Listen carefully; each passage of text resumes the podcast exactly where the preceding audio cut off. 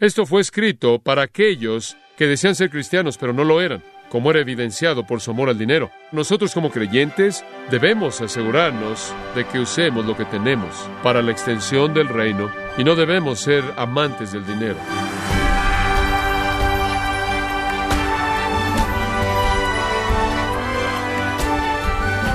Estimado oyente, nos da mucho gusto que nos acompañe en su programa Gracias a vosotros con el pastor John MacArthur. No hay duda que para poder sobrevivir en cualquier ciudad es necesario tener un ingreso adecuado para poder cubrir las necesidades básicas en el hogar. Pero ¿qué ocurre si estos ingresos se obtienen a través de métodos pecaminosos, no lícitos? ¿Qué testimonio da esto acerca de nuestra fe? Bueno, el día de hoy el pastor John MacArthur, en la voz del pastor Luis Contreras, nos enseñará acerca del pecado de acumular riquezas materiales y adquirir ganancias indebidamente en la serie El peligro de amar el dinero en gracia a vosotros. Quiero que volvamos a abrir nuestra Biblia en el quinto capítulo de la epístola de Santiago y vamos a examinar esta maravillosa sección de apertura, rica aunque aterradora, llena de asombro y maravilla, conforme vemos al Espíritu de Dios hablar directamente las palabras de juicio en contra de los ricos impíos. Quizás debería decir como un comentario de apertura que hemos llevado el énfasis muchas veces al hablar acerca del juicio de Dios en contra de las personas ricas impías, que no es la riqueza lo que es pecaminoso, sino que es el mal uso y el abuso de lo mismo, y eso, claro, es el caso en este texto. Es otra de las pruebas de Santiago para la fe salvadora viva. Es otra prueba para validar o invalidar la afirmación de una persona ser un cristiano. Una cosa es decir ser un cristiano y otra cosa es verificar esa declaración con su vida. Y supongo que todos nosotros, a un grado u otro, nosotros diríamos que la afirmación de Cristo en la vida de una persona en la que no vemos una razón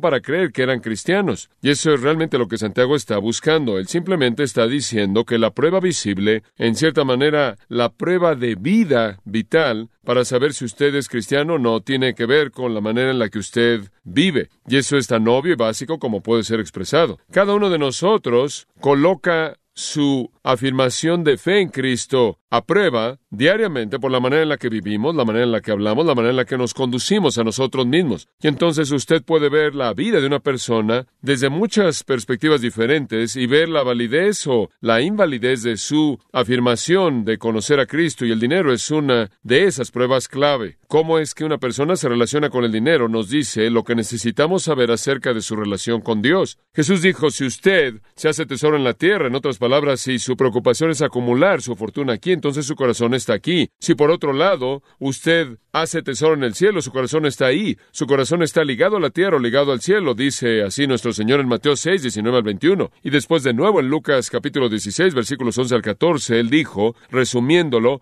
que esas personas que sirven al dinero no sirven a Dios y las que sirven a Dios no sirven al dinero. Entonces, podemos conocer mucho acerca de una persona por lo que vemos en términos de su uso y abuso del dinero. Ahora, obviamente, en la congregación a la cual Santiago escribió, judíos dispersos congregándose en el nombre de Cristo en algún local desconocido para nosotros, ahí había gente que decían conocer a Cristo, pero cuyas vidas invalidaban la afirmación y en parte algunos de ellos obviamente eran amantes del dinero en lugar de ser amantes de Dios eran la tierra con arbustos en Mateo 13, y aunque hubo una respuesta inicial al Evangelio, el engaño de las riquezas ahogó esa vida antes de que pudiera llegar a dar fruto.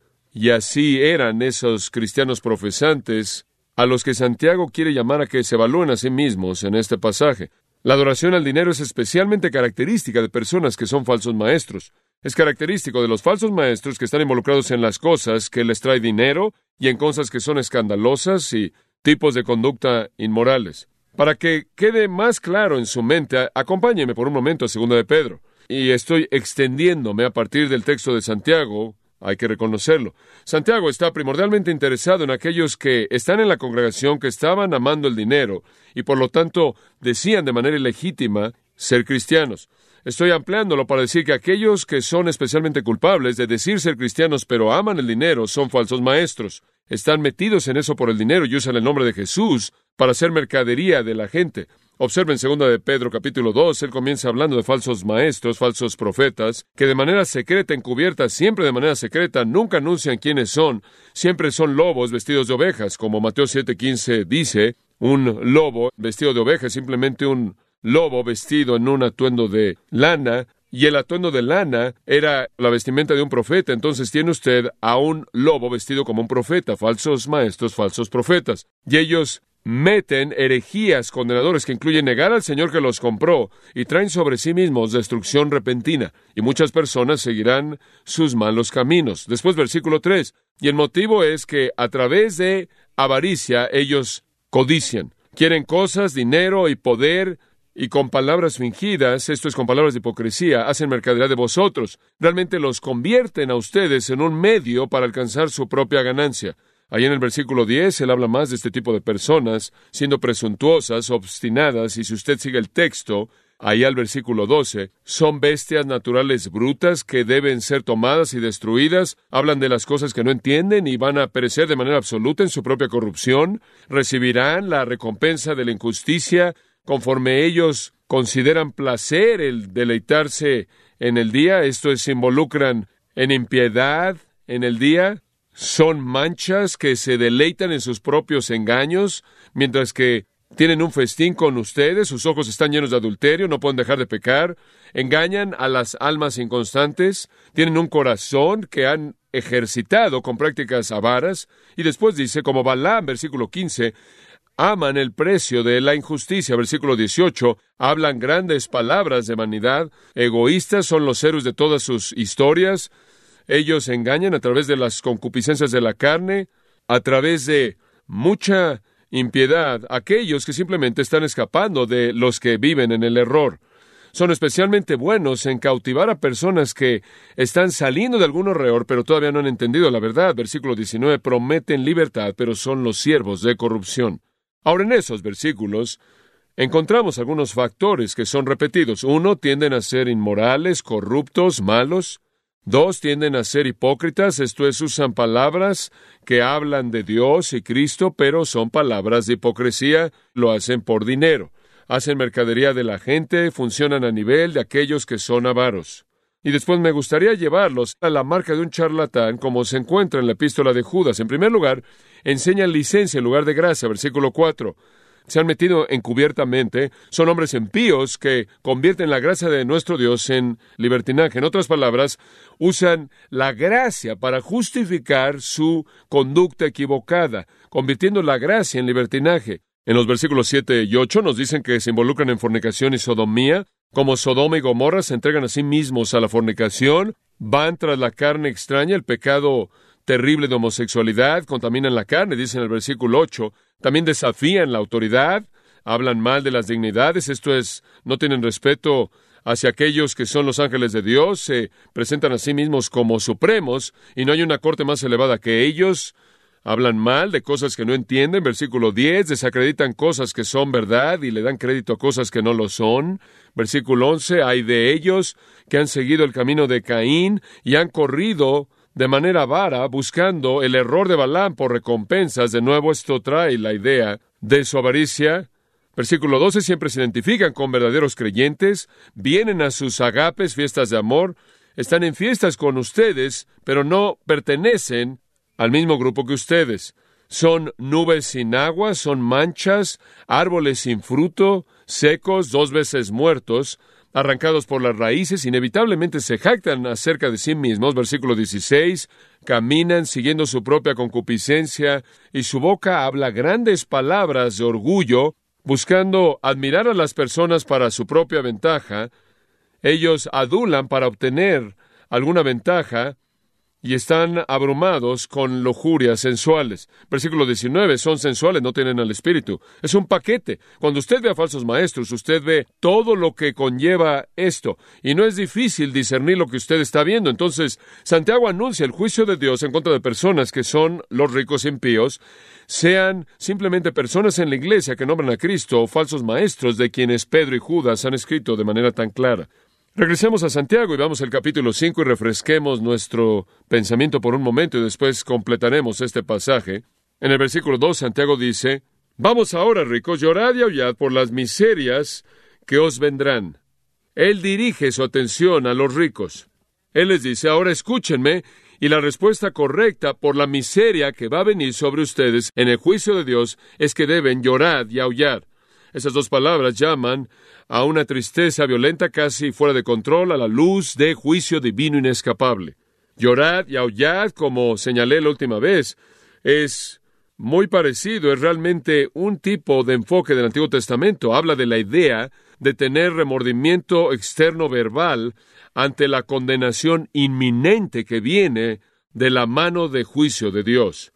Isaías llama a la gente, por ejemplo, que van a ser juzgadas en el capítulo 15 y versículo 3, el pueblo de Moab, y dice, en sus calles van a vestirse de silicio, en la parte de arriba de sus casas y en sus calles todos van a llorar, llorar abundantemente, y Esbón va a clamar y él lee y su voz será oída y demás. Santiago aquí se aproxima al profeta del Antiguo Testamento al llamar al lloro. En el capítulo 16 de Isaías, versículo 7, por lo tanto Moab llorará por Moab, toda persona llorará, y los cimientos de Kir Aresh llorarán porque son azotadas. Inclusive en el capítulo, creo que es el capítulo 23, versículo 1, sí, la carga en contra de Tiro, lloren, aúllen ustedes, barcos, naves de Tarsis, porque ha sido desolada de tal manera que no hay casa, nadie entra ahí. Y hay muchos otros pasajes del Antiguo Testamento, Jeremías 48, 20, otro que viene a mi mente, Ezequiel 21, 12, en donde la gente es llamada a llorar y aullar, inclusive ese capítulo maravilloso 8 de Amós hace lo mismo. Entonces, él comienza diciendo, más vale que lloren, que aúllen, más vale que se agiten violentamente debido al juicio inminente de Dios, y después él les da razones por el juicio. El juicio inexorable, inescapable de Dios viene por cuatro razones, debido a que su riqueza fue, uno, acumulada de manera inútil, dos, robada de manera injusta, tres, gastada de manera egoísta, orgullosa, y cuatro, adquirida de manera despiadada. Y esas son los pecados serios y condenadores de los ricos impíos. Ahora, recuerden en primer lugar los versículos 2 y 3 hablando de acumular vuestras riquezas, y es mi convicción que Santiago primordialmente tiene en mente aquí las riquezas que son acumuladas en almacenes de comida, como el hombre rico en Lucas, que almacenó su grano en sus graneros y dijo, voy a estar tranquilo, come, bebe, regocíjate, viviré mi vida, nunca volviendo a mover mis dedos. He acumulado el suficiente grano para sustentarme, para tener alimento y vender para todo lo demás que necesito. En esos días, básicamente, la riqueza era acumulada en tres maneras, alimento, ropa y dinero. Y entonces su alimento estaba putrefacto y su vestimenta había sido comida por polilla y su oro y plata estaba mezclado en ese entonces en una aleación y estaba sujeta a corrosión y de hecho se había enmohecida. Y entonces él les advierte que todo aquello en lo que han colocado su confianza es inútil. El grano está putrefacto, la ropa está comida por polilla y las monedas están enmohecidas. ¿Qué tienen ahora? Lo enmohecido viene a la vida y es personificado en el versículo 3 y su moho testificará contra vosotros. Su dinero enmohecido muestra su espíritu de acumulación. Su dinero enmohecido se pone de pie para ser el testigo en contra de ellos y él da un paso más adelante diciendo, devorará del todo vuestras carnes como fuego. El moho personificado no solo es el testigo contra ellos, sino su ejecutor, su ejecutor. ¿Y por qué? Al final del versículo 3, habéis acumulado tesoros para los días postreros. En otras palabras, han acumulado y acumulado su riqueza literalmente en estos días postreros. ¿Cómo podría usar eso? Reconociendo que vivimos en los últimos días, reconociendo que vivimos al final de la época cuando el Mesías ha venido y estamos esperando su segunda venida inminente, reconociendo que somos llamados a la proclamación del Evangelio del Reino, reconociendo que debemos hacer lo que Dios nos ha llamado a hacer. Eso es usar nuestro dinero para proveer para nuestra familia, usarlo para los pobres y los necesitados, para el ministerio, para ganar a los perdidos. Lo han acumulado para sí mismos y su dinero es un testigo contra ustedes y su dinero enmecido será su ejecutor. Y no lo han hecho de una manera lenta como el dinero llega a enmohecerse, sino de una manera rápida, dice él, y va a devorar su carne como si fuera fuego. Acumular la riqueza es un pecado serio. Observe Mateo 25, versículo 24. Después el que había recibido un talento vino y usted recuerda lo que hizo con ese talento. ¿Qué hizo con eso? Lo sepultó en la tierra, no lo usó. Y dice en el versículo 25, tuve miedo y escondí el talento en la tierra, no hice nada con lo que me diste, no obtuve intereses, no hubo utilidad espiritual, ya que esta parábola es para ilustrar la inversión espiritual, no la inversión financiera. No hice nada con ella, no la usé para extender el reino, no la usé para exaltar tu nombre, la sepulté, fue desperdiciada. El Señor dijo, tú siervo impío, perezoso, deberías haber puesto mi dinero con los bancos para que en mi venida hubiera recibido lo mío con interés. Eso no está hablando de tener una buena cuenta de banco, eso no es colocar su dinero en un buen depósito para que pueda obtener un buen interés. La ilustración física de inversión en el banco es una ilustración de usar lo que Dios le da para extender su reino, para pagar dividendos espirituales. Y entonces Él dice, quítenle el talento y dénselo al que tiene diez, porque todo aquel que se le haya dado, el que tiene tendrá más abundancia, pero el que no tiene, aún lo que tiene, le será quitado. Y después el versículo 30, echad al siervo inútil a las tinieblas de afuera, Ahí será el lloro y el crujir de dientes. Envíenlo al infierno. Él acumuló su tesoro. Y entonces digo de nuevo, el infierno es para acumuladores, para gente que, aunque pueden nombrar el nombre de Cristo, muestran por la manera en la que acumulan el dinero para sí mismos y su propio placer y no piensan en Dios o el cielo o su reino. Hijitos míos, dice Juan en 1 Juan 2, estos son los últimos días. Es momento de que entreguemos lo que tenemos para ganar la vida eterna para aquellos que oigan y crean. No es que nuestro dinero compra la salvación, es que el dinero invertido de esa manera demuestra en dónde están nuestros corazones. 1 Corintios capítulo 7 dice, y los que tienen esposas deben vivir como si no la tuvieran, y los que lloran como si no lloraran, y los que se regocijan como si no se regocijaran, y los que compran como si no poseyeran, y los que usan este mundo, no abusarlo porque la forma de este mundo está pasando. No se metan en eso, lo que sea necesario o lo que venga como una bendición de Dios a usted, acéptelo con un corazón agradecido, pero tome sus recursos e inviértalos en la eternidad. Este es el día postrero. Y el hombre que acumula todo lo que puede para su propio placer, como el hombre de Lucas 12, que se siente y dice, come, bebe, regocíjate, lo tienes todo, es el hombre de quien se dice, el que hace tesoro para sí mismo, pero no es rico hacia Dios. A ese hombre Dios le dice, Necio, esta noche han venido a pedirte tu alma. Eres un necio al acumular una fortuna para ti mismo y no usándolo para los propósitos para los cuales Dios te los dio. Es muy básico. De hecho, más adelante en ese mismo capítulo 12 de Lucas, Jesús dice, sino más bien busquen el reino de Dios y todas estas cosas os serán añadidas. Simplemente busquen el reino y dejen que Dios añada lo que Él escoge añadir. Y no teman, rebaño pequeño, es la buena voluntad de su Padre darles el reino. No van a ser pobres, van a ser eternamente ricos. Van a ser tan ricos que ni siquiera lo pueden imaginar. Van a ser tan ricos para siempre que va más allá de ustedes y de mi capacidad de inclusive concebirlo.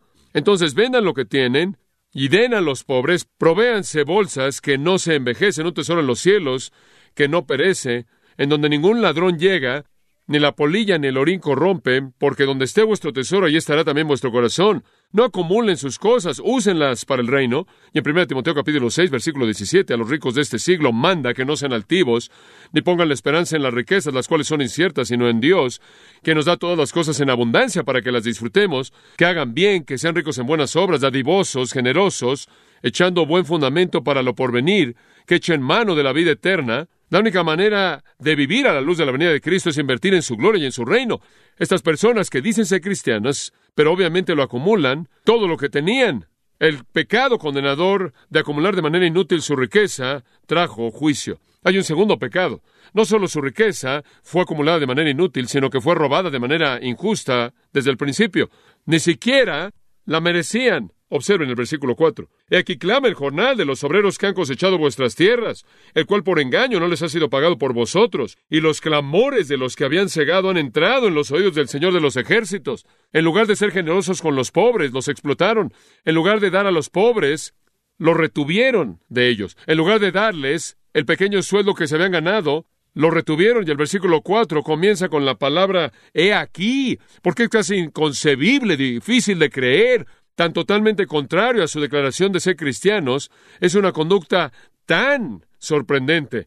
La paga o el jornal de los obreros que han cosechado vuestras tierras habla de trabajadores jornaleros por día. En la economía de Israel habían personas que estaban ahí en la plaza comercial. Toda mañana iban ahí a la plaza comercial donde estaba el mercado en la villa y esperaban, esperando que alguien viniera a contratarlos por un día. Trabajaban por el sueldo que habían acordado que pudieran obtener. La ley del Antiguo Testamento era muy estricta en cómo usted pagaba a los jornaleros de un día. Por ejemplo, en el capítulo 24 de Deuteronomio, conforme Dios está estableciendo las leyes para la vida de su pueblo. Él dijo, no oprimiréis, versículo 14, a un siervo contratado que es pobre y necesitado, sea de tus hermanos o el extranjero que esté en tu tierra dentro de tus puertas. En su día, escuche esto, en su día le darás su sueldo, no se pondrá el sol porque es pobre y él coloca su corazón en él, no sea que él clame a ti contra el Señor y sea pecado contra ti. Él va a clamar a Dios contra ti porque si no le pagas por ese día no puede comer. Él trabaja para comer y alimentar a su familia. Él no tiene una fuente continua de ingreso y debe ser pagado antes de que se ponga el sol para que él pueda llevarse su paga y alimentar a su familia. En Levítico 19:13, no defraudarás a tu prójimo, ni le robarás, el sueldo del que es contratado no permanecerá contigo toda la noche hasta la mañana. Le pagas antes de que llegue la noche, la misma idea. Paga estricta para trabajadores de día. Una ilustración perfecta de este tipo de aspecto de la economía judía se encuentra en Mateo capítulo 20, donde dice, el reino de los cielos es como un hombre quien salió temprano por la mañana a contratar jornaleros para su vid, y él acordó con sus trabajadores un denario al día se reunían ahí en la plaza comercial y negociaban y se iban a trabajar. Recuerde usted la parábola.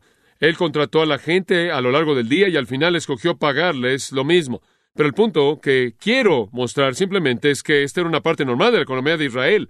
El ciclo agricultural demandaba eso. Usted no podía emplear a gente todo el año, solo en la época de plantar y el tiempo de la cosecha. Entonces los jornaleros diarios eran parte de la economía. Y él le dice a estas personas ricas en pías, estas personas han venido, han cosechado vuestras tierras, han cosechado sus cosechas, y ustedes, por fraude, no les han pagado lo que le deben. El verbo por engaño no les ha sido pagado. Es una palabra, afustereo, significa retener por fraude. No indica tardanza, indica una falla total. No es que se tardaron en pagar, es que se rehusaron a pagar. Le robaron a la gente pobre. Ahora eso no necesariamente significa que no les pagaron nada, lo que significa es que no les pagaron lo que les debían. Y entonces los ricos tenían dinero acumulado y ganado de manera injusta y de nuevo personifica ese sueldo como él personificó lo enmohecido y de nuevo en el versículo 4 clama el jornal Kratzo, presente activo, es como gritar. Ese mismo verbo es usado de el grito de los demonios cuando fueron expulsados de sus víctimas. Lo encuentro usado, por ejemplo, en Marcos 9:26 y Lucas 9:39. Y lo que Santiago está diciendo es que el sueldo mismo clama a Dios, son personificados, así como otros objetos inanimados que claman por justicia. ¿Se acuerda usted de Génesis 4:10? O como la sangre de Abel clama desde la tierra para justicia. O en Génesis 18:20, Génesis 19:13, dice que el pecado de Sodoma clama a Dios. Observa ahí el versículo 4. Y los clamores de los que habían cegado han entrado en los oídos del Señor de los ejércitos. Le leí el texto del Antiguo Testamento, de Deuteronomio 24:15, más vale que le paguen su sueldo o el clamor de la gente que ha sido defraudada va a llegar a los oídos de Dios. Y esto es lo que dice. Es como si Santiago lo tomara de Deuteronomio 24:15 y él dice, los clamores de los que han cosechado han entrado a los oídos del Señor de los ejércitos. El clamor doloroso de las víctimas robadas las personas pobres defraudadas llegan a los oídos de Dios y continúan haciendo un eco en sus oídos justos hasta que Él corrige todo. Por cierto, Señor de los ejércitos es un pensamiento maravilloso. Sabaoth significa Señor de los ejércitos, de las huestes, y eso significa Señor del ejército del cielo. El Señor quien es el comandante todopoderoso de todos los ejércitos del cielo, Señor del ejército sobrenatural, en otras palabras, el que los oye es el Dios todopoderoso que manda a los ejércitos del cielo y quien va a llamar a ese ejército al juicio. Y por cierto, necesito recordarle de que cuando el Señor entra en juicio, es su ejército el que ejecuta el juicio. En 2 de Tesalonicenses 1.8, con llama de fuego, vengándose en contra de aquellos que no conocen a Dios. ¿Quién hace eso? ¿Quién viene en llama de fuego? Versículo 7, cuando el Señor Jesús se ha revelado desde el cielo con sus ángeles poderosos. Los ángeles son los agentes de juicio. En las parábolas de Mateo 13, son los ángeles quienes cosechan, son los ángeles que separan, son los agentes de juicio, y entonces el clamor de los pobres defraudados llegan a los oídos de Dios. He estado pensando en eso últimamente. He estado pensando acerca de estos ministerios en los medios masivos de comunicación que roban a la gente pobre. He estado leyendo que el donador promedio es una mujer estadounidense de 55 a 65 años de edad que tiene muy poco.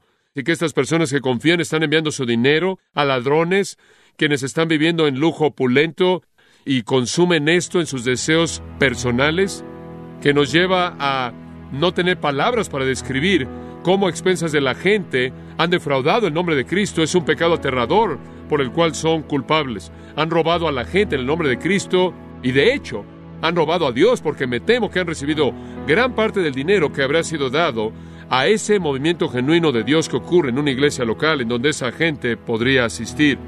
El dinero podría haber terminado en servicio a él, pero termina en el bolsillo de algún evangelista, comprando sus carros y barcos y casas y viajes, y su joyería, que se pone su esposa y lo que sea, es un asunto muy, muy serio. El juicio cae en los ricos impíos porque acumularon de manera inútil y robaron de manera injusta la riqueza y enfrentan el juicio del infierno.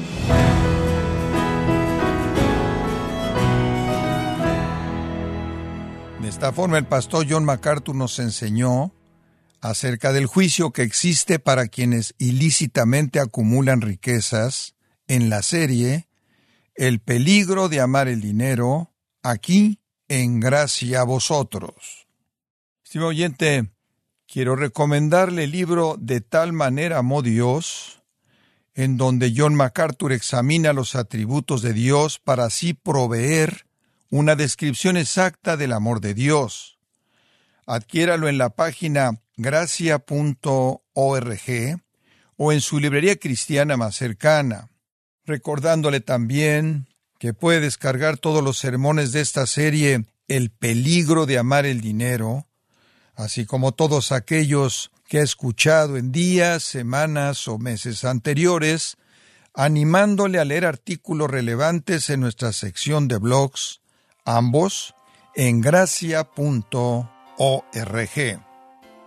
Si tiene alguna pregunta o desea conocer más de nuestro ministerio, como son todos los libros del pastor John MacArthur en español o los sermones en CD que también usted puede adquirir, escríbanos y por favor mencione la estación de radio por medio de la cual usted nos escucha en Gracia a Vosotros. Es importante conocer no solo el país y ciudad de donde usted nos escucha, sino también la radio.